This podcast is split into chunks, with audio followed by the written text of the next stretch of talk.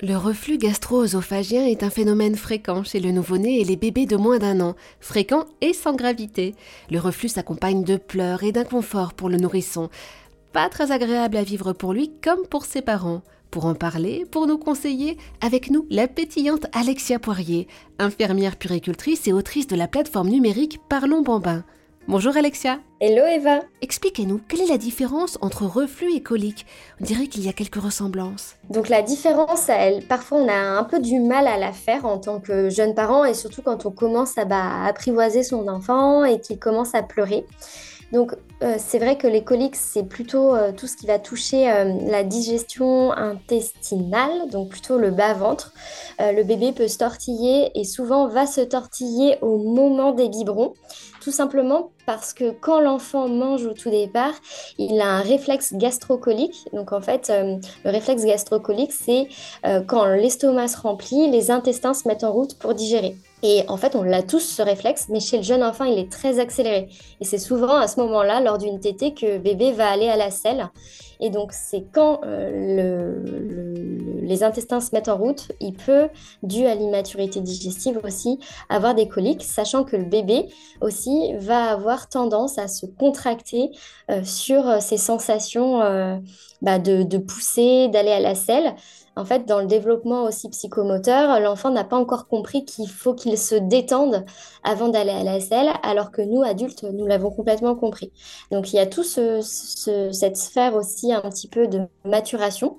Et puis aussi, le microbiote se met en place. Donc, plus il va grandir et plus son microbiote va, aider. Parfois, la position au biberon aussi peut, ou au sein peuvent aider et l'ostéopathie, on n'y pense euh, pas souvent. Donc voilà pour les coliques. Et pour tout ce qui est reflux, donc le reflux, c'est vraiment euh, sur le, haut du système digestif, donc œsophage et estomac, et euh, les régurgitations sont souvent euh, après les repas. Donc lorsque le bol alimentaire, l'estomac est plein, et c'est à ce moment-là que bébé, donc soit peut en fait se tortiller en position allongée sur le dos, il peut même avoir du lait sur le bord des lèvres ou, carrément bah, un effet un effet de lait qui ruisselle sur, euh, sur euh, le long de son visage. Donc ça, c'est une régurgitation euh, externe, comme on dit. Donc à ne pas confondre avec le vomissement qui sera plutôt en jet.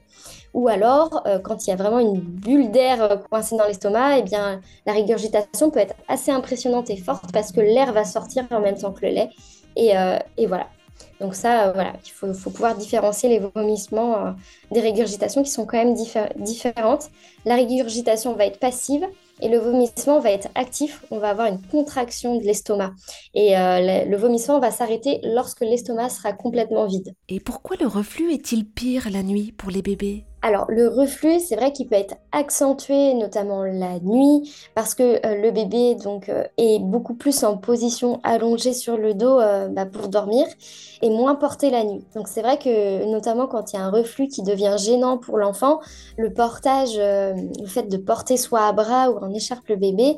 Euh, on en a un petit peu parlé de son tonus. Et bah, justement, euh, le fait d'être surélevé, euh, d'être redressé, bah, en fait, le système digestif est mis donc à la verticale et donc fonctionne beaucoup mieux que en position allongée. Le lait stagne moins, l'air aussi. Donc voilà pourquoi la nuit, les reflux et les pleurs liés à, l'inconfort peuvent être augmentés, sachant qu'aussi la nuit, ça représente une longue séparation pour l'enfant avec ses parents. Et le côté euh, séparation et besoin de remplir son réservoir affectif plus l'inconfort peut aussi augmenter euh, cette sensation de difficulté pour les parents.